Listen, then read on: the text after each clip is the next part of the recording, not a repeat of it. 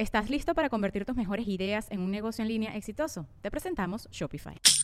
Tal vez no lo sabías, pero nuestro podcast More Than Mamis es un negocio. Y lo comenzamos, por supuesto, para desahogarnos y hablar sobre la maternidad, no para convertirnos en expertas de ventas y del e-commerce. Así que sí, necesitábamos ayuda para vender nuestro merch y poner en marcha nuestra tienda. Por eso estamos tan contentas de usar Shopify. Regístrate con tan solo un dólar por mes en shopify.com barra sonoro, todo en minúsculas. Ve a shopify.com barra sonoro para llevar tu negocio al siguiente nivel. Shopify.com barra sonoro. Bueno, ¿cómo están? Bienvenidos un episodio más a Negra como yo. Como ya les dije en episodios anteriores, a partir de ahora vamos a tener dos episodios a la semana. Yo no sé, la gente que trabaja conmigo y que me ayuda, Carmen, Diego, Angélica, se están volviendo un poco locos. Pero es que el contenido lo amerita. O sea, es demasiado contenido que sacar cada semana. Cada vez me llegan porque entonces ahora es negra como yo, es como una familia. Entonces todo el mundo me escribe, tienes que entrevistar a esta persona, tienes que entrevistar a la otra. Y para mí es una locura, pero me encanta, me encanta porque me encanta hacer este podcast y me encanta llevarle estas conversaciones a ustedes. Hoy tengo una invitada que me encantó, o sea, me cayó demasiado bien. Es que, ¿sabes? Esa gente cuando la conoce y dices, tú has estado todo vivido, me caíste demasiado bien porque haces clic súper rápido. Bueno, ella se llama Katherine, pero su alter ego es Coromoto, porque se llama Katherine Coromoto. Y es una mujer que cuando hablamos de sencillez y humildad y de humor, además esas tres palabras juntas son las que describen a Katherine Coromoto. Esta joven eh, afrovenezolana está abriéndose eh, un camino en la movida humorística caraqueña y mm, la verdad es que eh, yo, yo, le veo, yo le veo un buen futuro y le auguro un buen futuro. Además que de, de, tener esta cuenta que se llama Coromoto, donde, donde genera contenido de humor y contenido bien sarcástico y divertido, también tiene una cuenta que fue por la que yo la conocí, que se llama Detalles que enamoran. Ustedes se preguntarán, ¿qué es Detalles que enamoran? Cosas bonitas. Bueno, Detalles que enamoran es como una radiografía o una fotografía cruda, porque es súper cruda, sin filtros, sin nada, sin poses, de Caracas y de sobre todo de las zonas populares de Caracas. Y me encanta porque yo soy una enamorada, o sea, yo amo la naturaleza como amo lo urbano. Y, y esta cuenta de talles que enamoran me fascina, o sea, gente cargando una bombona de gas, un autobús. Las personas que sean fan de este tipo de cosas o de este tipo de fotografía, pues les va a encantar esta cuenta que se llama Detalles que enamoran. Y Coromoto, bueno, además gestiona actividades culturales por toda Caracas. Entonces ella está como eh, moviéndose entre todas las artes y, y, bueno, nos vino a contar su historia como afro-venezolana, como mujer, como queer, además, este, y como una persona que, que bueno, que, que, tiene mucho para dar a la sociedad y que, y que se está abriendo camino y yo sé que lo va a lograr. Escuchen y disfruten la entrevista con Catherine Coromoto en Negra como yo y nos vemos al final.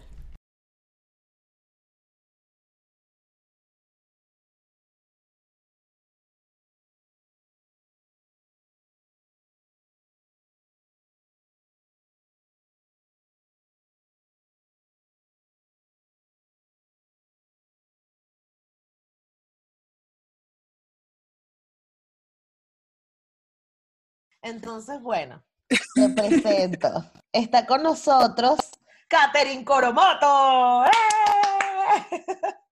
Ya estoy grabando, Katherine. ¡Eh, eh, eh!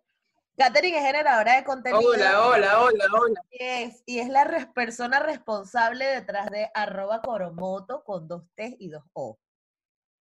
Este. ¿Viste? y nada, como ella es negra como yo, yo la tenía que traer para acá para hablar conmigo y, y hablar de lo que está haciendo. ¿Cómo estás, Katherine? O Coromoto. Hola, estoy bien. Hay que, como tú quieras. Coromoto porque ese es mi, mi, mi, mi ego, mi bueno. ego hablando. Ah, ok, perfecto. La persona pública.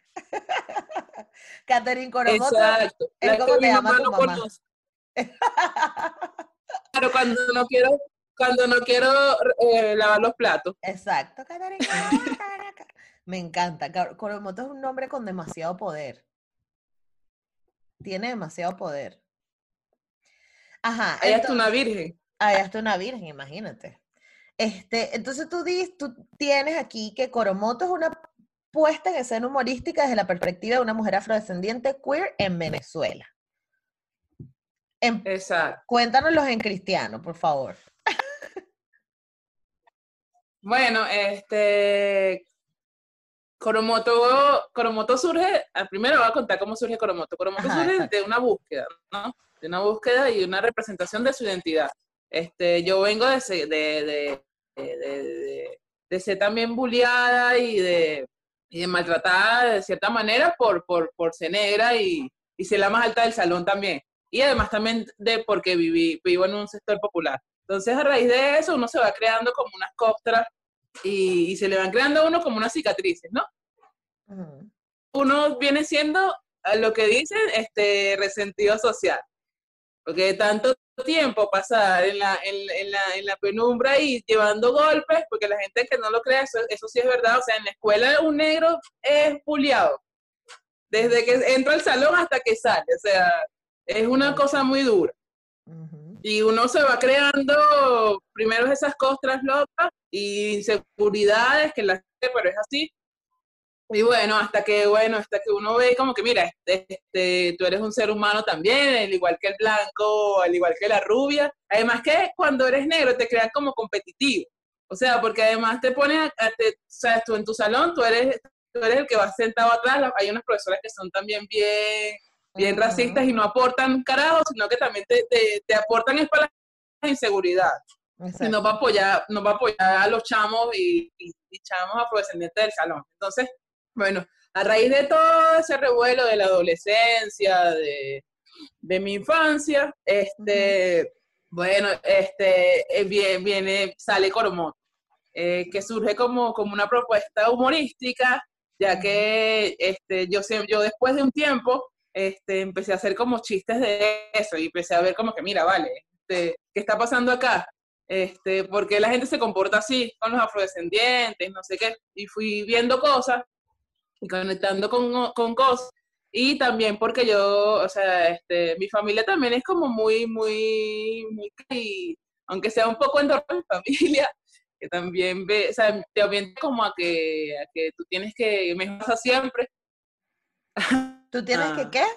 a secarte el cabello, porque que, uno tiene que mejorar la raza siempre, según la familia. Ah, sí, sí, sí, absolutamente. Sí, sí, sí. Y que también, este, que uno tiene que ser como políticamente correcta, o sea, políticamente correcta es que tú tienes que ser- parecerte a, a, a los estándares. O sea, tú tienes que secarte el cabello, tienes que hacer vainas. Entonces, así como que, mira, yo le dije que no a todo eso de un tiempo para acá. Ok. Y este, Coromoto surge como esa respuesta a, a lo, a un tanto, sí, a eso, a la UES y a la, y, y a la, a lo que no se puede decir. O sea, tú, tú tienes que ser, tú tienes que, tú como negro tienes que parecerte un blanco y no puedes decir que tienes el cabello rulo. Exacto. Este, tú como negro o del sector popular no puedes decir eso porque te da pena y porque los pobres no existen. Exacto. No solamente para limpiarle la casa a, a la gente de los palos grandes, un ejemplo, Exacto. o a la gente que tiene dinero. Exacto. Entonces, bueno, Coromoto le hizo como morfa todo eso y, y, y, y- y genera contenido a través de ahí y hace estando a través de ahí, desde, de- también como desde ese dolor, ¿no? Desde, desde ese resentimiento. Sí, vamos a decirlo que es como, un, es como, puede ser un resentimiento que, que se convirtió en, en, En algo positivo. chistes, decir- no sé. Claro. en Claro. algo exacto, en exacto, en algo positivo, y entonces, bueno, esto, esto así como defender lo que yo soy. O sea, yo, yo no quiero que jodan a- más a mi, a, mi, a mi identidad, a mi familia, a ningún negro del mundo, a ningún pobre del mundo. O sea, tampoco es que soy Nelson Mandela, Claro. ni nada de porque, pero, pero uno no, que jodan su identidad y Claro. que chimba, porque además no es un pedo de que, ay, esta, esta quiere defender al mundo porque es chamánica. No, chamo, eso es un pedo de, de que tú no puedes ser un, un- un clasista ni un racista. Y ya O sea, está, eso, claro. eso es un pedo del ser, Claro. Lo que pasa es que porque ahí yo- estás, estás denigrando a otro. y- Claro, lo que pasa es que yo siento que así como uno entra en esta búsqueda y en este descubrimiento de, de la negritud, los blancos o las personas hegemónicamente mm, aceptadas tampoco tienen idea.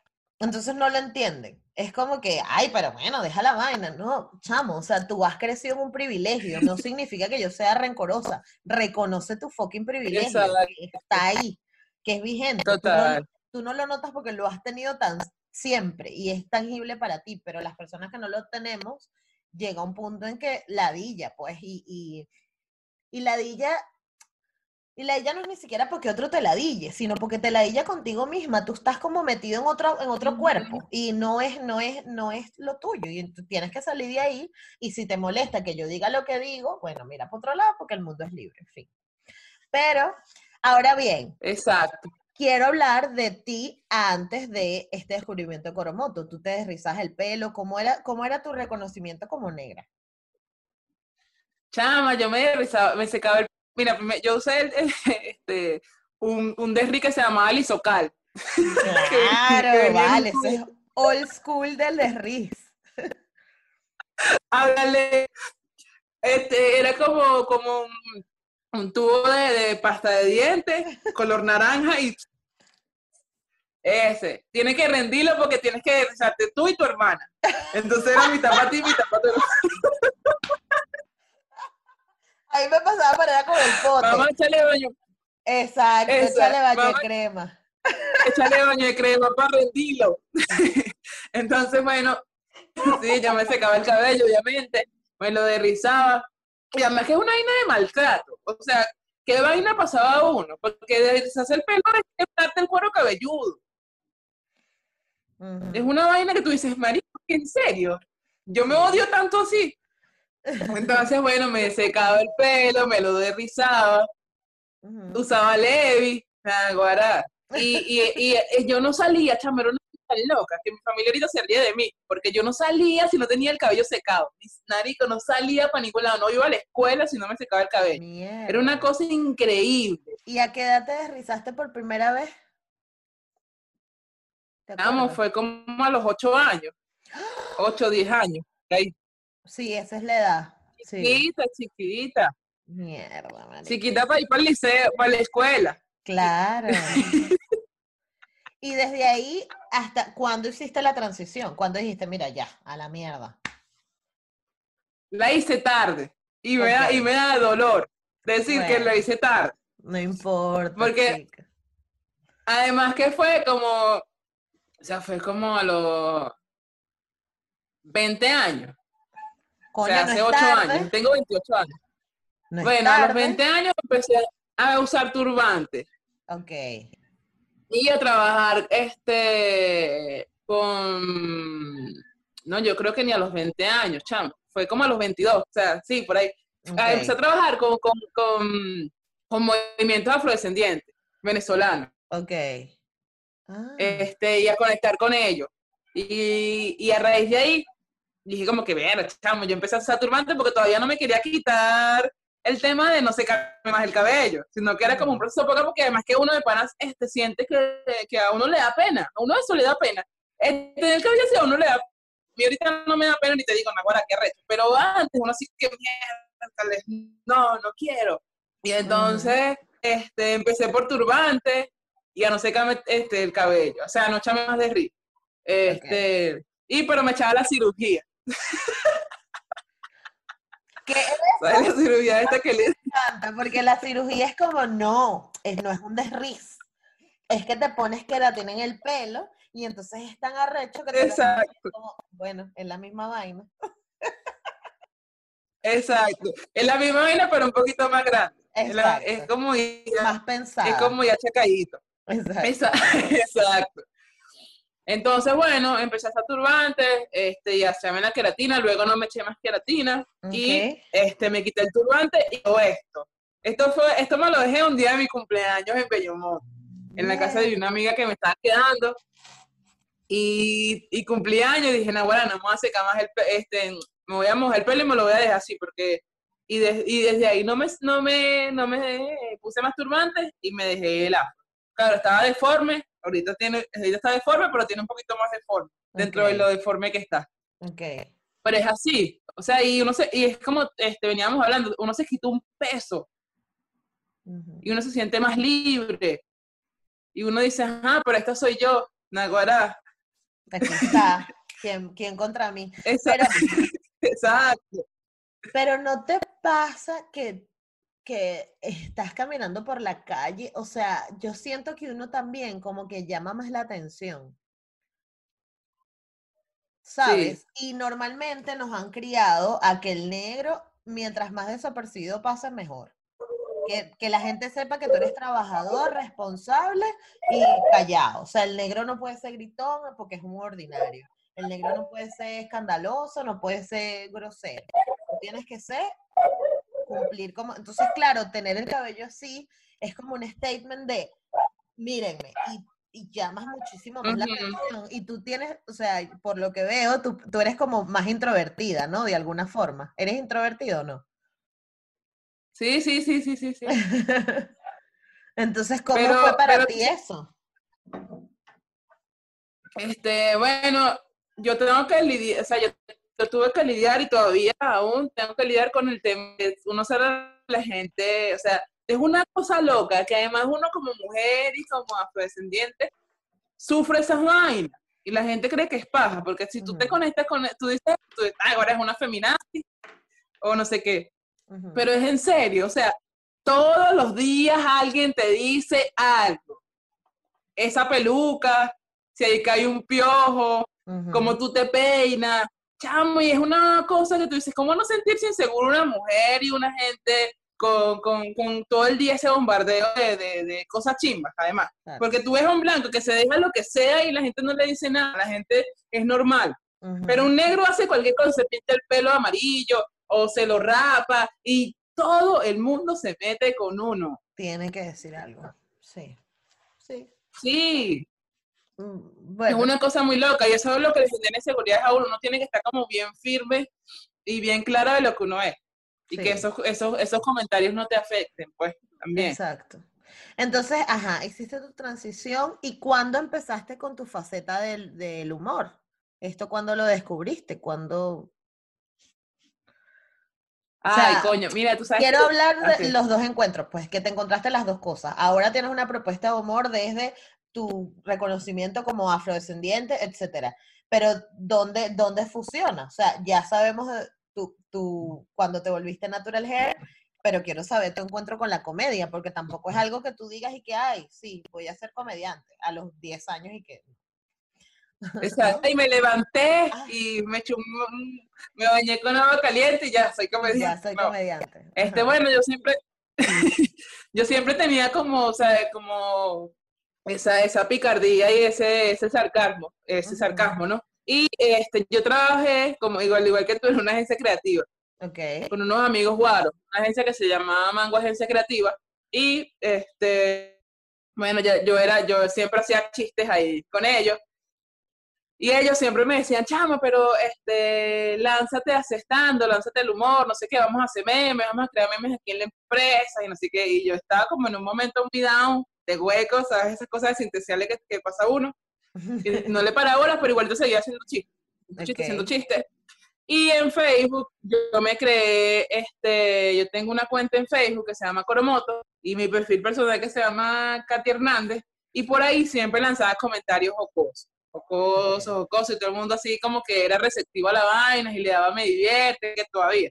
¿Estás listo para convertir tus mejores ideas en un negocio en línea exitoso? Te presentamos Shopify. Tal vez no lo sabías, pero nuestro podcast More Than Mamis es un negocio y lo empezamos por supuesto para desahogarnos y hablar sobre la maternidad, no para convertirnos en expertas de ventas y del e-commerce. Así que sí, necesitábamos ayuda para vender nuestro merch y poner en marcha nuestra tienda. ¿Y cómo suena con Shopify? Llegó otra venta. Shopify es la plataforma de comercio que está revolucionando millones de negocios en todo el mundo. Ya seas un emprendedor desde tu casa o desde donde sea, Shopify es la única herramienta que necesitas para iniciar, administrar y hacer crecer tu negocio sin dificultades. Con Shopify puedo gestionar pedidos, envíos y pagos desde cualquier lugar, brindándote toda la información y estadísticas de tus ventas al detalle. Regístrate para un periodo de prueba con tan solo un dólar al mes en shopify.com barra sonoro, todo en minúsculas. Ve a shopify.com barra sonoro para llevar tu negocio al siguiente nivel. Shopify.com barra sonoro. Entonces, todo desde ahí desde que, ajá, desde ahí empecé como que, bueno, a generar contenido este, que, que fuesen sarcásticos y este, divertidos. Ok. Entonces, bueno, este, seguí haciendo eso, seguí haciendo eso, seguí haciendo eso, y hasta que el año pasado, eh, una amiga, una amiga me invitó a una batalla de stand en el Country Club. ¿Qué? Fue muy chistoso. Era la única negra. ¡Qué Sí, brutal, sí, sí. marica! ¡Qué brutal! Me hubiese encantado verlo por un huequito. ¡Qué tan buena! Yo hablé, y además que como ya yo venía, yo ya venía, o sea, ya yo venía generando este contenido de que del racismo y de todo ese, de todos esos temas, de que la gente, además eso, la gente no ve y la gente eso lo toma como por debajo de la mesa, como que somos unos resentidos. Y yo le, yo le venía dando forma ya desde hace rato, desde Claro. 2015, una cosa así. Ok. Y este, metiéndole el sarcasmo ahí, metiéndole el sarcasmo eh, con mis amigos, porque además mis amigos todos son de, de la Arta Cunha, o sea, todos viven que si en la campiña, en Prados del Este, entonces yo siempre hacía chistes como que, bueno, sí, yo sé que ustedes, ustedes me ven como una señora de servicio. Claro. Y además que es verdad, o sea, yo iba, no, no con ellos, pero en los edificios donde ellos viven, los señores Ajá. de seguridad, que además son negros, igual que yo, para dejarme traer un tema, no nunca se acordaban de mí. De pan. Entonces, sí que señor, yo no vengo. Yo no vengo a robar acá, señor. Yo soy amiga de Bolívar. Así que respeto. además que tú Y todo el tiempo súper caraqueño, caraqueño, pero un caraqueño más cifrineado, déjame decirte. Tú tienes un acento caraqueño cifrineado. Porque tú no hablas como la Bueno, gente de tu que- zona. Tú eres la que estudió, Yo Exacto, yo la que mejoró la raza. la que mejoró la raza, claro. No, vale, esa muchacha sí es inteligente, vale, esa coromoto, vale. Claro. En Barlovento me hicieron un monumento. Mira, ajá, eso te iba a preguntar, ¿de qué parte es tu familia en Barlovento? ¿Es de Barlovento o es de otra parte de...? Sí, sí, mi familia es de Río Chico. Ah, De Río Chico, en una zona que se llama La Troja. La Troja. Qué arrecho. Sí. O sea, es como... Y obviamente yo no voy para allá. ¿Y por qué? Que yo no voy para allá, yo no visito, yo no visito. No me jodas, ¿en serio? O sea, es que uno se mojonea. ah, no, No, vale, bueno, es pues. mentira. Ay, y que no, ahora co- como, ella fue una noche para el country club, entonces ella ya juró que ella ya no vuelve más para Río Chico. No joda, chica. Exacto. No, tampoco soy Norki. Ah. Exacto. Ok, ok. Ajá, pero cuéntame, llegaste al country club. Ese cuento del country club me fascina. Sí, entonces era una batalla de chicas, ¿Y de, así, de, de nuevos talentos ¿cómo es? estando, estando pera. ¿Cómo es eso por allá adentro, por el country club? Ah, guará. Este, de vaina uno lo dejan entrar. Menos mal que mi amiga, la que me invitó, tenía carro. Ah, bueno, por lo menos. Y todo fue como más, ella, ella, te buscó ahí en el ella es, ella no es. Exacto, y me subió. Entonces, el jurado era que sí, Carlos Sicilia.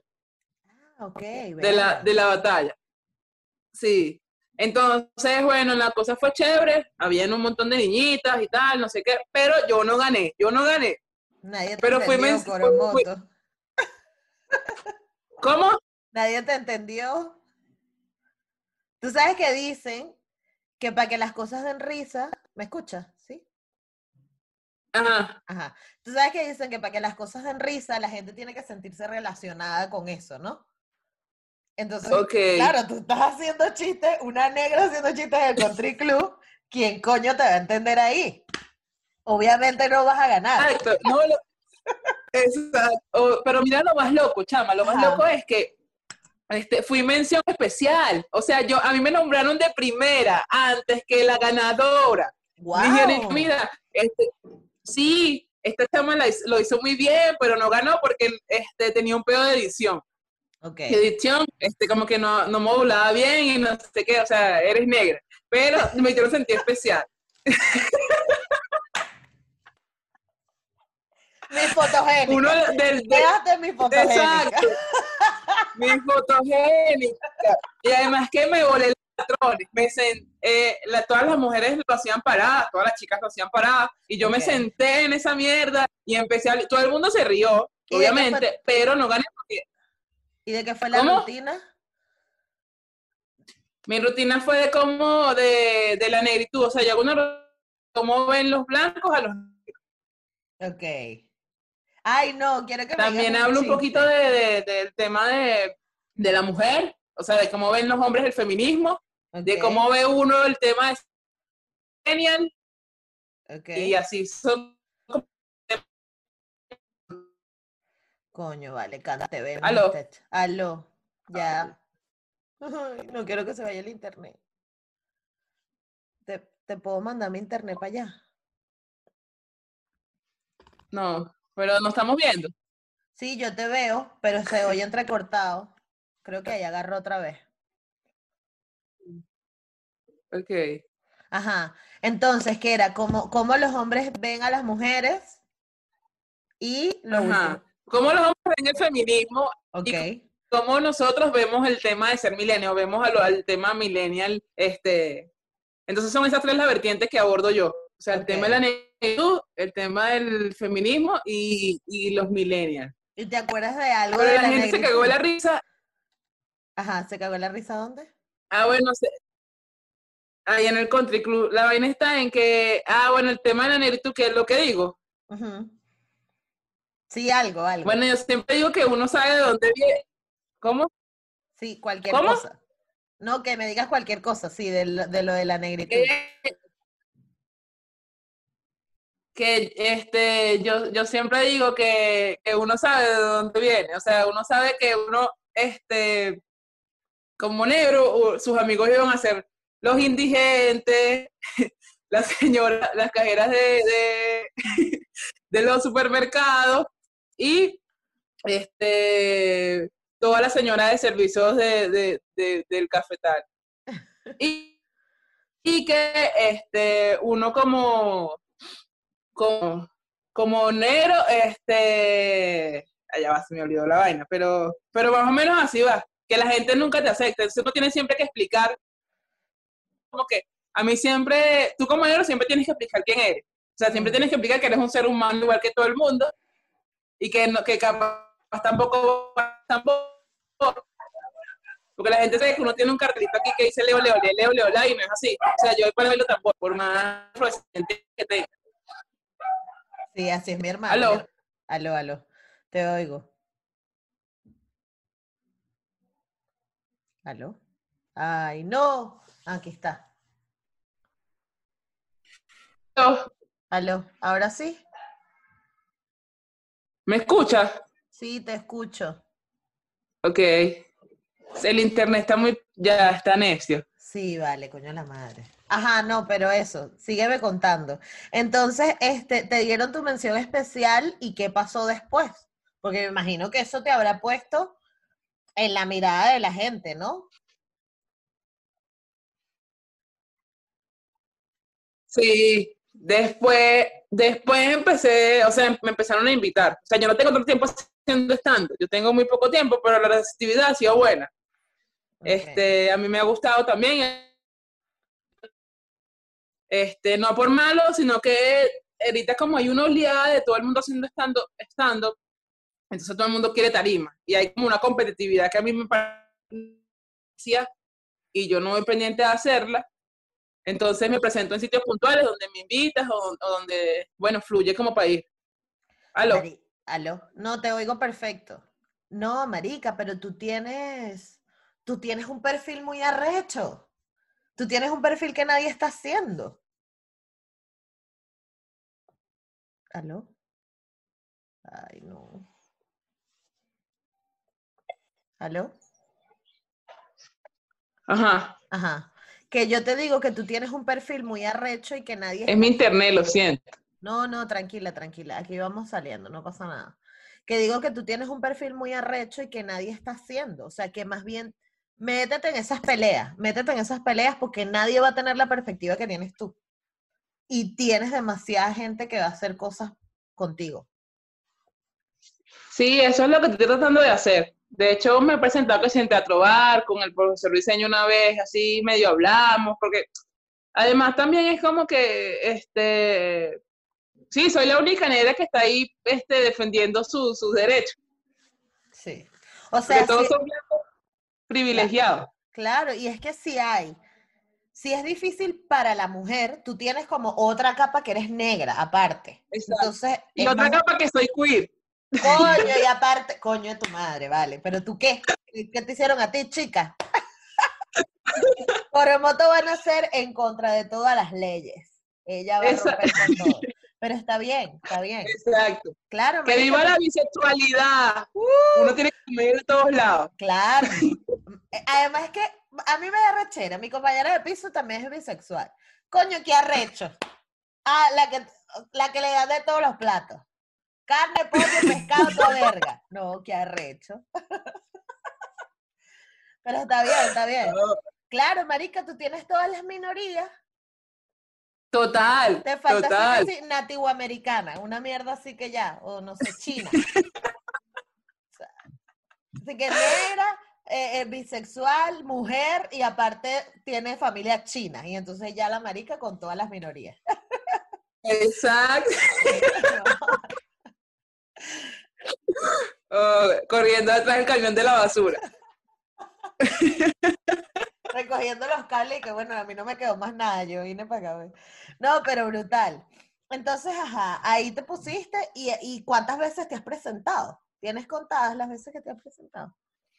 Berro, este, me he presentado como 10 veces, no sé, claro. por decir algo. No me he presentado muchas veces porque además, este, me, luego me dio como, como temor, temor así de estarme presentando y así que nada, guará. Pero entonces me presento en sitios como que estratégicos. Entonces me presenté en Teatro Bar dos, en Teatro Bar dos veces, me presenté en San Ignacio dos veces en una rutina que hacían una, una que hace una productora que se llama Clay Castillo Produce. Este, me presenté con La Grilla en el BOD, este, par de veces, que eso lo, lo, montó una amiga que se llama Alessandra Jandán. Este, me, y luego creé un circuito de comedias en un bar de, de, Entonces, tuve como más, más, como más cancha abierta, porque era una cosa que creaba yo y yo la dirigía y entonces era todo como invitar a los comediantes pan, así que me dijo, lléguense para acá y entonces hacemos una rutina chévere, más libre además, y no era tanto como presentar mi rutina, sino que era, sí, presentaba mi rutina, pero un poquito fragmentada porque era la host. Y entonces, este, hay como más libertad. Y también yo estoy siendo host de una de unos eventos culturales que se hacen en el Latillo. Ah, ok. Con una, sí, con una productora que se llama Máquina Crea. Yo soy la host de una conjunta Francisco López, arroba soy siempre rancio. Este, soy la host de una, de una eh, de unos, de, unos eventos que se hacen que, se llaman In Procession. Y bueno, ahí estoy con ellos trabajando. Ahorita estamos parados porque obviamente la, la, la, la, virosis y todo este problema de la cuarentena, pero venimos con todo. Claro, marica, qué brutal. No, no, no. Y mira, Coromoto, a mí no me interesa. Usted tiene que meterse en esa pelea. Vaya para Pispa, vaya para el teatro, vaya para donde están todas. Pia Pispa, Pia Pispa. Pero no me tomé la foto. Pero te presentaste. No, porque como soy pobre, el metro iba a cerrar y me tuve que ir. Verga, qué peo, es un beta, marica. Pero sí, estuve ahí en el, estuve en el camerino, estuve en el VIP con Gabo Ruiz. Qué bello, Gabo Ruiz es lo máximo. Sí, estuve ahí un rato. De hecho, este, me tuve que ir de pana porque era muy tarde. Eso empieza muy tarde, eso empieza como a las 9 y termina como a las 12, no sé. Y yo me tuve que ir, pero, pero es muy fino, es muy fino. Creo que quiero ir a tomarme mi foto y todo y a presentarme ahí en otro momento, cuando te pase la virus. ¿Qué es eso de tomarse la foto? Está como de moda tomarse la foto. Tú sabes que todos los comercios, todos los comercios toman la foto donde dice pispa así en el escenario. Sabes que arriba en la tarima hay una, hay una tal logo, ¿sabes? El logo de pispa así grandísimo. Ok, ok. Entonces todo el mundo el que va para pispa se toma su foto ahí y la postea en Instagram. Ah, no, tienes que farandulear, tienes que farandulear. Pero además que el público de ahí es muy, es muy rico, es todo lo que va en contra de uno. Son blancas, rubias. Sí. Ajá, pero y que bastante este, racista. Y bastante racista, sí. De las que, ay, no, vino una negra ahí a Eso- contar que ella la tratan como cachifa, qué horror. Pero, ajá, una cosa. Yo quiero saber qué vamos a hacer con eso. Con eso hay que hacer algo. Con eso hay que hacer algo. Yo estoy arrecho ya. Porque es que hay gente, marica, hay gente a la que, y, y te lo digo porque lo he descubierto con el podcast, hay gente a la que le interesan estos temas, solo que no lo saben. Entonces nosotros tenemos que Exacto. crearle la necesidad. Entonces, ¿tienes preparado algún, algún proyecto para hacer algo específicamente que con el tema de los afrodescendientes o, o- o tienes algún proyecto que vaya, no, no desde el humor, pues, sino de cualquier cosa enfocada en, en- en fomentar la negritud en venezolana o como? Pero actualmente no tengo eso. O sea, te lo digo sinceramente. Yo lo que estoy es tratando, o sea, de, de- de- de difundir contenido, o sea, que donde se visibilice que hay racismo, o donde tú digas, mira, y donde también se visibilice que hay clasismo actualmente y que eso se mantiene desde 1820, que, no- Ujú. que, aparece, que pareciera que aunque creemos que es una sociedad totalmente avanzada y, bueno, del primer mundo, no somos así, que, que seguimos teniendo los prejuicios desde que Colón está vivo y que es, eh, y que es, que es muy grave, que es muy grave que todavía sigamos comportándonos así y que minimicemos este, cosas tan, tan, tan, tan obvias que, que, que este, sigamos este, generando contenido que excluye y que, que maltrata, que maltrata a, a, a otros. Entonces, yo, desde, o sea, mi propuesta actual y donde me pongo y donde estoy siempre es como que, mira, chamo, este, eh, tú no puedes este, seguir generando contenido, porque ahorita, mira, chamo, hay tantos microinfluencers, influencers, gente que está llevando mensajes y que le llega a un montón de gente. Aunque uno no crea, a uno le llega a un montón de gente. O sea, y- entonces tú no puedes seguir difundiendo un mensaje que sea tan retrógrado. Sí, además que lo que pasa es que... Porque si no, uno como... No, que yo entiendo, que yo entiendo que, porque hay muchas personas que pasan, que sienten que el amor, que el humor eh, no tiene límites, ¿no? ¿Sabes? Y mucha gente piensa eso. ¿no? Que el humor no tiene límites. Yo no soy humorista ni soy comediante, este, pero con, so- soy enferma, o sea, soy fan de los comediantes. O sea, yo soy como, Ok. más bien a mí me gustaría hacer como esto. Lo que pasa es que yo hago producción, entonces me encanta como todo ese mundo, cómo funciona. Siempre me gusta saber cómo funciona todo detrás. Y me gusta saber cómo se crea el contenido para hacer humor. Entonces, muchas veces, muchos dicen, me oye. Ay, coño. No se fue. Bueno. Ajá que muchas veces muchos dicen que no hay límites del humor, ¿no? Que tú, el humor no tiene, no tiene ningún tipo de, de límites, tú puedes meterte con lo que tú quieras y tú quieres, está bien, o sea, chévere. Pero a mí me gustaría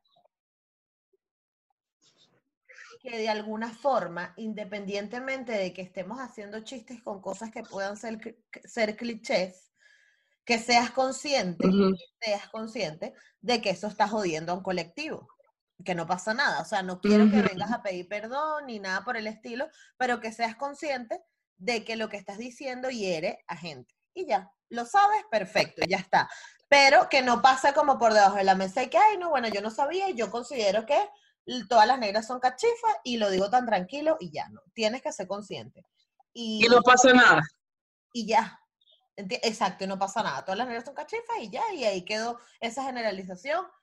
Es una mierda, pues tienes que saber que eso va a ofender a alguien y tienes que saber que eso no es así. Y ya, tú lo sabes, perfecto. Sigue haciendo tus chistes porque además siento que en un stand-up comedy está como todo permitido. Tú tienes el micrófono y tienes la tarima, diga lo que tú quieras, está bien, pero estás, tienes que saber que eso está mal. Y ya. Entonces, eh, me da rechera es cuando la gente lo justifica, no, pero bueno, no, él, tú sabes que eso está mal, ya está. Fin, no sé si me estoy hago Ujú, entender. Pero bueno, ahora cuéntame, de, Totalmente. me encanta tu hashtag mar- Marginal Collective. Marginal Collective. Marginal- Este, pero cuéntame de detalles que enamoran. Esta cuenta me da demasiada risa. Tiene, Mira, detalles que enamoran. pero me encanta. ¿Cómo? ¿Te, tiene- te gusta detalles que enamoran? sí, me encanta. Mira, pero eso, eso es detalles que enamoran es, es la simplicidad de todo. O sea, es la naturalidad de, de- de- de las cosas. Eh, es mi gusto por la fotografía, pero yo no, yo no, yo no estudié fotografía. ¿No? Entonces yo no estudié fotografía, ni he hecho cursos de fotografía, ni nada. Entonces, mi gusto de la fotografía desde mi, desde mi ingenuidad. Este, es detalles que enamoran. Entonces, y desde lo cotidiano, porque además son postales como, eh, son postales de la ciudad. Son Sí. esa cotidianidad, esa rutina, ese momento infraganti, este, ese estar en la casa también, porque ahorita estoy, bueno, este, piqué una mortadela, una salchicha y ahí y le tomo una foto, o los vegetales que quedaron en la nevera. Este, pero, pero bueno, es eso. Igual la cuenta no tiene muchos muchos seguidores y tampoco busco como que se masifique la cosa, pero, pero sí quiero que eso quede registrado. Eso quede registrado, que ese momento sublime del, del- del caminar de la gente, de la gente fumándose un cigarrillo, de, de ese muchacho volando papagayo, de ese perro en la calle, o de ese indigente ahí agarrando su basura, X, que también puede ser un tema, ay, sí, porque le tomas foto a un indigente que también es como que, ay, pero, pero, Pero no sé, tú, eres yo lo veo sublime. Claro, eres tú filosofando a través de la fotografía, pues y ya está. Exacto. Pero a mí lo que me encanta es el nombre, detalles que enamoran, porque además, este, yo también, o sea, en eso lo comparto contigo, porque yo también soy súper observadora de la ciudad, ¿no? De la ciudad en sí como, como fenómeno, como movimiento, como está ahí viva, ¿no? Y la, la ciudad viva la hace eso, el señor busca, fumándose su cigarro, eh, el, el- el indigente recogiendo la basura, esas son cosas que, que mantienen como el pulso de, de la ciudad. Y, y- y por eso me gustó, pues más nada. Entonces, pero, mm, ¿qué piensas Y tú, que por sin filtro, sin programa de edición. Exacto, exacto. Disculpa. ya. No, no, tranquilo, viste y ya. Pero, ¿qué piensas tú de fenómenos como, por ejemplo, J.R. Petare? Que también ha sido como J- que En alta. en alta. Yo, yo, me encanta, pero tú sabes que aquí, obviamente, para España se vinieron, se vino mucha gente cifrina, más de la que uno esperaría, o sea, mucha gente cifrina. Y entonces todo el mundo y que, porque a mí me dicen negra, ¿no? Entonces, ¿qué negra? ¿Qué significa en alta? y yo, mami, agarra este boleto, te me vas para Caracas y vuelves. Y te lo aprendes allá. Yo no te voy a enseñar esa mierda. Exacto. Te falta calle y ya. Es otro nivel. Mira, yo lo descubrí hace poco Ajá. y me parece que, que llegué tarde, pero entonces me parece, mira, llegué muy tarde a JR Petare, lo siento, pero, pero me parece un, un señor muy arrecho y humano. Mira, él, él hace sus posts para ayudar a la gente que necesita un sim en Petare y que, la, ¿sabes? Una cosa que tú dices, Dios mío, el señor está en otro, o sea, es, humanista. Sí, claro. es humanista sencillo, ¿sabes? Está conectando con el sentimiento de, de- de todo. Sí, sí, sí. Y haciendo lo que están haciendo todo el mundo, que es, como- que es un- un- un- un Instagram, entonces, este, o un youtuber. Entonces, el, el tipo está en tendencia, es un tipo demasiado visionario, Demasiado desde lo que tiene, desde, Y desde ya, lo que es, porque él no está presumiendo nada. exacto. A mí me encanta es que ahorita se pone a hacer recetas. Entonces, y que Ajá. ah, pasta con carne molida. Está bien, marica, porque además hay un poco de gente aquí que en su vida aprendió a hacer pasta con carne molida. Aprenda que JR te está enseñando. Ay, coño, se quedó pegado. Ajá, ya. A ver, ajá, ya. Chica, que te estabas riendo, no vi. Ayer, ayer hizo mondongo. ¡No! y dije que, que mira lo que dije, que compré medio kilito de panza porque no tenía más real. Pero, pero- Marico, lo amo. No es demasiado natural. Es demasiado natural, eso no se lo va a marico. quitar nadie. Nadie, marico, nadie, nadie. Lo más arrecho es que lo siguen tanto cifrinos. Porque Sí, yo tengo un pana que es y una, cifrinísimo y lo ama, lo ama con locura. una cosa es que es que crecimos mojoneados con Ángel Lozano. Y la pobre María, que no la dejaban hablar, pero que cocinaba de verdad, ¿no? Entonces, entonces este señor vino a, a desconstruir todo. Mira, Ángel Lozano, eso no era así, esto es así. Exacto, ya. Es el chef del siglo XXI. Total, natural, vale, pica su vaina. de- de- ¿Qué? No, ¿qué estabas diciendo? Aló. Aló, ajá. ¿Qué estabas diciendo? que el carajo pica sus su, vegetales ahí. Este, me, a- mira, agarra agua del chorro. Agarra agua del chorro y se lo echa a la comida. y no dice si está filtrada, o sea, no dice si hay agua del filtro, nada. Yo ya le estaba viendo si este señor, mira, ni siquiera justifica que el agua si es del filtro viene de la tubería directa. O sea, no sabemos nada, pero la gente compra su comida y se la come. La escoba de fondo, ¿sabes? Todo es tan bonito y tan orgánico. Todo súper orgánico. A mí me encanta, a mí me encanta e- ese carajo. Este, él vino, él vino a Barcelona y, y la gente estaba vuelta loca, marica, porque el carajo se sentó, yo no sé si viste esa publicación, bueno, es que si lo descubriste tarde, eso fue como en enero o así. El carajo, sabes que los repartidores, muchos de los repartidores de comida eh, en el mundo son venezolanos, porque es un trabajo que haces en negro y tal, ¿no? Entonces, el carajo es un bolso, la- aquí las vainas de, de, de delivery se llama Globo. Y entonces, carajo se puso con el bolso de Globo y que aquí esperando mis panas repartidores para que, entonces el bicho recogió real para, que, para donar a una fundación en Venezuela, no sé cómo es la vaina, y entonces él dijo, voy a estar aquí compartiendo con mis panas de Globo de 2 a 4, el que se quiera acercar, dame real, y marica, la gente iba y se tomaba su foto con JR Petare, demasiado bueno, marico, ese tipo a mí me encantó. Qué bueno, el fenómeno de internet, ¿viste? lo que está En las redes sociales. Sí, y es Venezuela, huevón, es Venezuela, es Caracas. Bueno, no es Venezuela, pero es Caracas en, en alta. En alta. La bien, representación de Caracas en alta. La representación de Caracas en alta. Pero, pero no, de verdad me encanta. Yo, este, no sé, no sé qué. Ah, te quería preguntar, era, ¿cómo te, cómo te, cómo te encuentras tú con, eh, con todos estos movimientos afrodescendientes? ¿Cómo, cómo llegas a ellos? Ay, bueno, yo, yo llego a través de una amiga que se llama Jessica Cueto, que ella era afro, ella es afro, no era, es afro, y ella, ella, Nahuara, está, está concientizada desde hace mucho rato, o sea, de Nahuara, yo creo que desde que nació. Claro. Y este, siempre me, o sea, nos hicimos panas y siempre me, me- como que me decía, mira, llégate a, a estas reuniones o me mostraba cosas. De un movimiento que se llama Trenzas Insurgentes, que lo lleva Beatriz Ayfil y otras compañeras más. Y este, bueno, desde ahí empecé como a, a tener contacto con los movimientos. Y luego de ahí yo empecé a trabajar en un ente público, o sea, en el Ministerio de, en el Viceministerio de, de Igualdad de Género y No Discriminación.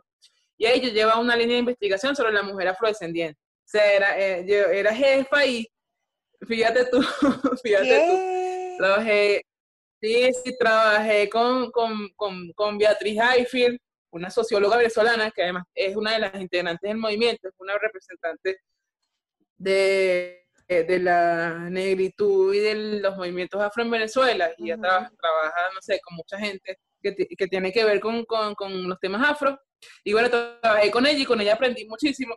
Y ella te crea como esa, esa te, te incentiva que mira, chama, descúbrete, quítate, Claro. quítate de pesos también y, y date cuenta de vaina. Y la cara es muy inteligente. Y bueno, ahí, ahí contacté. Luego me salí de ahí, obviamente, porque bueno, X, las situaciones que pasan. Este, y este, seguí yo, o sea, seguí sola, pues, defendiendo mi, mi identidad y, y todo esto que uno es. Y además también como que mostrándole a la gente, a mi familia, mira, chamo, nosotros somos venimos de aquí, somos esto, somos aquello. No es todo eso que, que, que, nos dicen y que nos, han inculcado a, lo largo de la historia. Y también como yo tengo hermanos pequeños y hermanas pequeñas que, que, también crecen con esas inseguridades, también la incentiva que, mira, chama, tú no eres todo eso que capaz te digan en la escuela, porque todavía en la escuela se mantiene ese, ese discurso este, retrógrado. Sí. En las escuelas hay mucho racismo y eso no se ve, ¿sabes? Eso no, eso no se dice. Los chamos por temor no lo dicen. No, y que, y que, y que, ¿sabes qué pasa? Bueno, por ejemplo, yo, yo lo entendí así. Yo era racializada, marginada, segregado, todo lo que, todo lo, lo, lo, lo que uno le pasa, pero uno lo acepta como parte de la sociedad. Bueno, yo nací así y bueno, me la tengo que calar porque yo soy negra. O sea, no te estás dando cuenta que te están violentando. O sea, tú crees que eso está bien o que es parte del sistema. ¿Sabes? O sea, el sistema tiene una blanquita que va a ser la popular, el, el guapo blanquito que es el, el deportista, sí, típico, marica, High School Musical, así. Entonces nunca te enseñan a que tú... La, Puede ser la negra y puede ser la popular, ¿sabes? O puede ser el negro y puede ser el deportista también. O puede ser, o sea, porque tú tienes que, ay, no eres la negra, entonces ya tú eres la que vas a hacer reír a la gente, tú vas a ser la divertida, o vas a ser el gallo calladito y nosotros nos vamos a meter contigo y ya, y es así. Entonces, es, una putada. es una putada porque a veces es lo que te digo, uno, uno ni lo sabe, uno ni sabe que está siendo violentado, ¿no? De esa manera. No cree que es normal. Y ahí es donde... Y hasta para relacionarse, o sea, hasta en las relaciones personales que uno tiene, uno, uno, uno es, eso lo refleja. uno, se puede, uno tiene baja autoestima, uno se deja golpear, muchas veces se deja violentar y tiene relaciones patéticas a raíz de todo eso, ah, porque yo no me puedo conseguir otra persona que me valore, que me ame, o que, ¿sabes? La familia de uno, la mamá de uno se caló horrible y, por ese, por ese mismo problema. Sí, sí, bueno, ah, yo en mi caso, en mi caso, lo, bueno, porque mis papás estuvieron muchos años juntos, entonces como que nunca vi a mi mamá relacionándose con otros tipos, pero a mí me pasó, o sea, yo hasta hace dos minutos, no sé, o sea, todavía hoy siempre me siento como la feita del grupo, ¿no? Como que tú eres esto, tú no puedes, ¿sabes? Y es como, y es una mierda porque es un estigma que no te pusiste tú, que te lo puso la sociedad. Exacto. Porque tú tenías el pelo malo, porque tú tienes la nariz así, porque tú tienes el culo grande, porque tú eres escandalosa o lo que sea que, que, que sea inherente a tu, a tu, a tu identidad. Ajá. Y a veces uno no se siente así, pero el otro cree que uno se siente así. Y entonces te ve desde, desde la mirada del pobrecito o pobrecita. Y que, ay, chica, no, tú eres bella, no, tu pelo no es malo. Y que, chama, yo no me siento insegura. El, fulano paternalismo, el, el fulano paternalismo. Sí, sí, sí, sí. Claro, porque entonces esa es la otra, ¿no? Tienes por un lado, ¿no? El, el vamos a ver si sacamos como el, el mapa mental racista de la sociedad, ¿no? Tienes por un lado la gente que sí de verdad es racista y que te dice cosas sabiéndolo o no sabiéndolo, ¿no? Vamos a poner que la gente no es consciente de eso. Luego estás tú, que eres el violentado, que permites esto, y luego está la gente que no, no le digan eso, porque no, ella no es así. Y es como, bueno, marico, o sea, sé que soy negra, pues, hermano. O sea, tienes que... Exacto. Entonces es como que... que yo ponemos en ese mismo mapa a la gente que dice que yo no soy racista porque en mi casa hay una la señora de servicio es negra. Claro. Entonces, claro. Y a Jaira de toda la vida y a Jaira ella me atendía y ella es como mi madre. Ella ha sido como mi madre, ella nos cuidó. Y tiene a sus hijos en Barlovento, tan bello. Y qué bueno. Eso también es racista. Tal cual, tal cual. Es, arrecho, marico, es arrecho. O sea, porque además al final lo único que estamos pidiendo es que, marico, trátame normal, pues, y ya, y hazme parte de esto. Y si le vas a dar la oportunidad a uno, evalúame a mí también, porque tenemos las mismas capacidades y el mismo potencial, más nada. O sea, pero es una putada también porque, sobre todo, Ah, bueno, y entonces si entramos en los mitos de, es que no, porque todos los negros son vagos, porque todos los negros son feos, porque todos los negros... es como, marico, ya va, estudia en qué entorno creció esa persona. Porque tú no puedes decir que alguien es vago cuando tiene que venirse de Tacarigüe Mamporal en camionetica a estudiar en la Santa María como tú, cuando tú vives en Terrazas del Ávila, tienes clase a las 7 y te paras a las 6.50 con el sándwich ya hecho y entras a tu clase. Coño, el que viene de Tacarigüe Mamporal tiene tres horas más despierto que tú. Ah, no, pero eso no es mi culpa. Sí, pero lo pones a competir en el mismo sitio que, que todo. En el mismo sitio, total. Entonces, cuando se va de la universidad o deja la universidad, no es que es vago. No, marico, es una ladilla, pues hazlo tú. Las condiciones sociales de esa gente. ¿sabes? De, de uno que además clase, coño, venir de un viaje de tres horas, este, no tener tampoco las condiciones, capaz llegas ahí no tienes el desayuno, ¿sabes? Un montón de cosas que tú dices, ah, pero. ¿cómo esta gente lo logra? Exacto, exacto. Sí, entonces, ajá, luego Sí, te, uno- luego te gradúas con todo ese entorno negativo y entonces, no, es que, claro, no, mejor vamos a, a- a- a contratar a fulanita como community manager porque ella representa mejor a la agencia. Sí, puede ser la imagen de la agencia. Total. Tú quedas, tú quedas detrás de ella metiéndole sal al celular. Para que ella haga su gestión. photoshopeando las fotos y que ya te las organice en carpeta. Y Susanita, Exacto, Susanita es la que se reúne con el cliente porque ella es la que es la imagen de la agencia. total, total. Y todas esas vainas así, la gente la ve como normales, las, norm- las naturaliza. Y no podemos naturalizar el racismo. Esa vaina no puede pasar más. No, Por eso estamos acá. no joda. No, y que al final entonces, ¿qué pasa? Que uno se genera su propio ecosistema de gente que piensa como tú y tienes que compartirlos con ella porque resulta que estás en un entorno que no te ha permitido de alguna y que sin embargo hay gente que ha logrado, o sea, que no es por nada, pero marico, ahí está Coquito, pues ahí está Daira Lambi. O sea, gente que con todo y eso Ujú. sobrevivió en el medio. Bueno, yo hablo de los medios de comunicación porque, bueno, yo estudié comunicación, eh, eh, pero me imagino que será así. Claro, claro.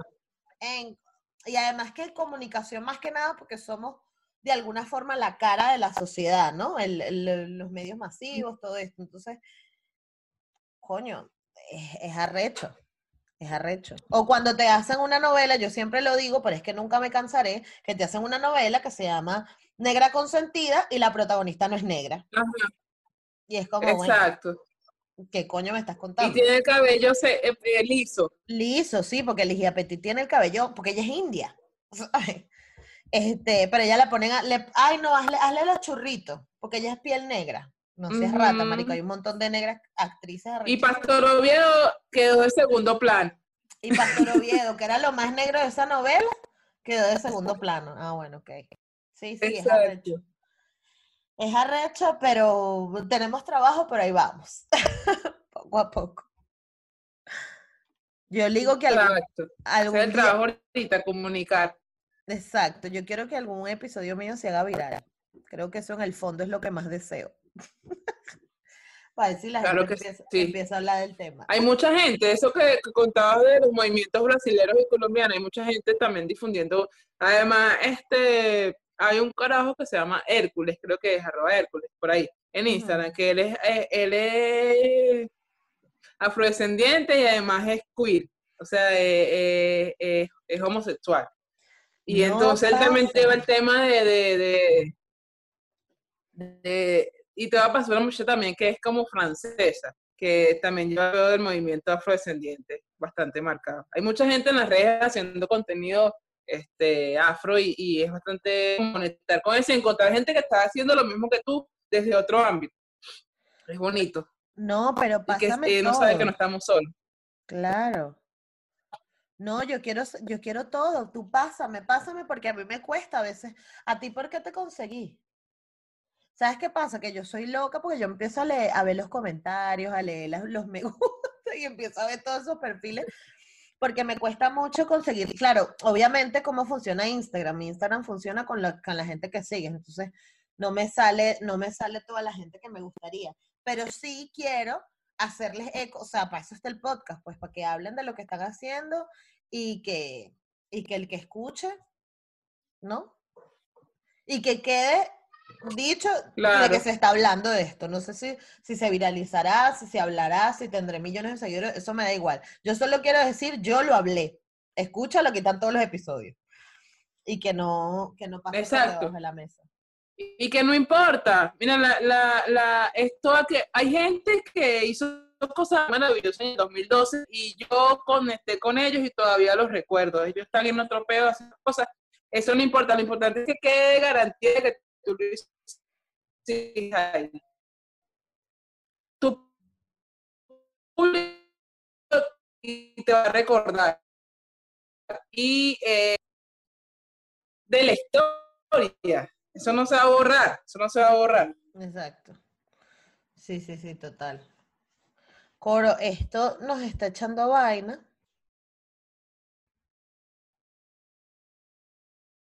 Aló. Ajá. Aló.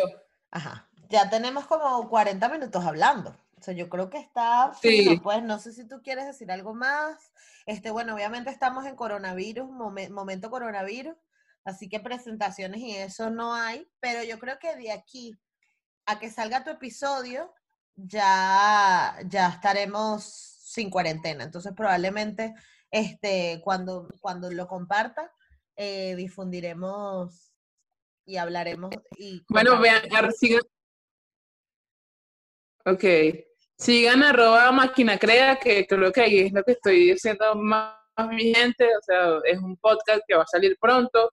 Este, ahorita están saliendo como la- los lives de las bandas que entrevistamos, ¿Y de los qué temas va? de las bandas que ¿Y de qué va ¿Cómo? Máquina Crea? O sea, máquina es una productora audiovisual. Ok. Este, y ellas, ellas hacen ahí en esa productora, ellas, ellas crean eventos culturales.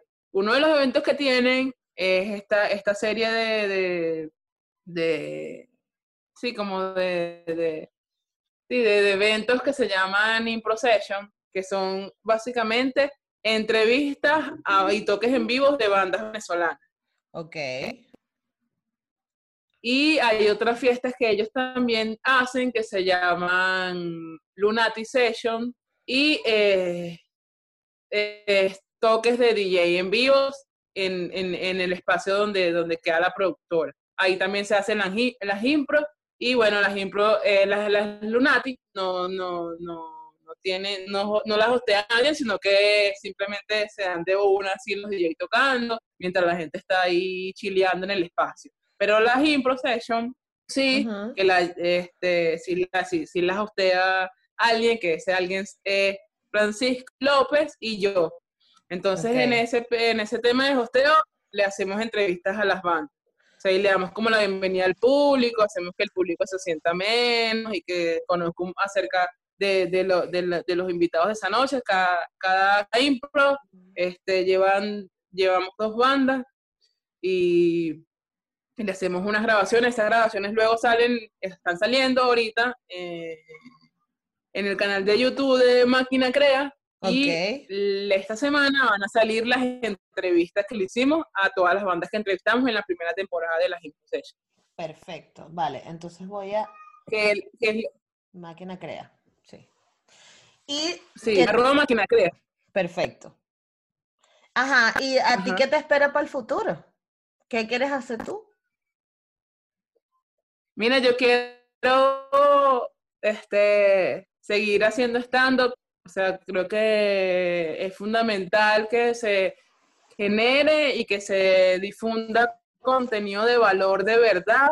O sea, que un contenido que no sea violento, que no sea racista, que no sea clasista, que no sea homofóbico, este, que no prima a nadie y que no genere competitividad ni nada de esas cosas chimbas que la gente está acostumbrada a, tener, ¿no? Entonces, eso es lo que quiero hacer. Quiero que quiero seguir haciendo fotos de, de la cotidianidad caraqueñas y venezolanas mientras esté, esté acá. Quiero en algún momento publicar y este, exponer en una galería con Marginar Collecti. Este, creo que eso lo va a hacer pronto. Eh, y quiero seguir entrevistando a gente, o sea, quiero seguir entrevistando con este tema de yo me quedo en casa con mientras estemos en la cuarentena Este, quiero seguir conectando con artistas latinoamericanas y latinoamericanos que estén haciendo cosas que a mí me parece que son valiosas y que, y que tienen un mensaje chévere. Y bueno, eso. Eso es lo que quiero hacer. Quiero seguir haciendo. Que yo vi que en tu cuenta tienes como esto lo de lo de yo me quedo en casa, ¿no? Pero esto no hablamos de esto. ¿Por qué no hablamos de esto? No, no hablamos de eso. Por eso son entrevistas a artistas latinoamericanos con Pero la que he conectado últimamente y que me ha gustado su trabajo.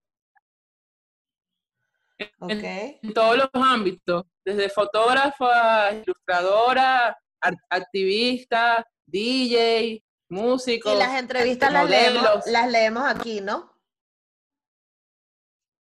Las sí, entrevistas las leemos ahí. Ok, ok. Son, son lecturas más que nada. Ok, perfecto. Vale, entonces sí van. porque es el tema con el que estamos conectando ahorita. Mm, o sea, este tema de yo me quedo en casa ha dado para que uno conecte con la lectura y con las cosas que antes uno no hacía porque estaba en mil vainas y no leía, simplemente leía los títulos y después que bueno, lo voy a guardar para después leer. Ahorita uno se está tomando la, la molestia y el atrevimiento de leer de poner, conectarse otra vez con la lectura, conectarse otra vez con esas cosas que uno no hacía. Y eso, eso es lo que ha traído de bueno este encierro. Exactamente. Sí, que nos reconectemos con cosas que no estábamos acostumbrados, es verdad. Me encanta. Entonces ya saben que en arro dense una vuelta por arroba coromoto, doble T y doble O al final, y ahí van a ver todo lo que se, de qué se trata el Marginal Collective. y, el, y las entrevistas que estás haciendo con hashtag yo me quedo en casa, ¿no? Sí. Perfecto. Y detalles que enamoran del amor también. Gracias a ti. Que enamora, me encanta, no, me encanta detalles que enamoran, de verdad. Soy demasiado. No paremos de, no paremos de, de, difundir contenido chévere y de defender la negritud, que esto es lo que somos. Así es, así es. Y nada, muchísimas gracias, Coro, por, por afortunadamente el internet nos dejó este. Ahí. Sí, ya sabes que lo que necesites. Este, yo por mi lado también estoy como, estamos ahorita como creando una especie de grupo de influencers. Lo que pasa es que, bueno, están más enfocadas. Yo porque es que no sé qué hacer. Porque a mí me gusta tanto la comedia, pero estudiarla, no quiero hacer comedia, porque no sé.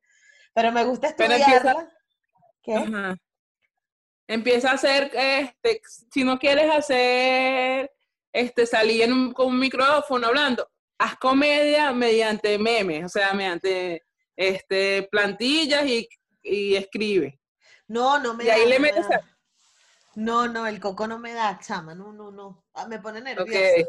Yo lo estudio, yo lo estudio, yo veo, veo los stand-up y me encanta y me cago de la risa los chistes y soy fan y uno me conecta al otro y tal, chévere, pero no quiero hacerlo porque no sé, o sea, no, no, no, no nací ese día.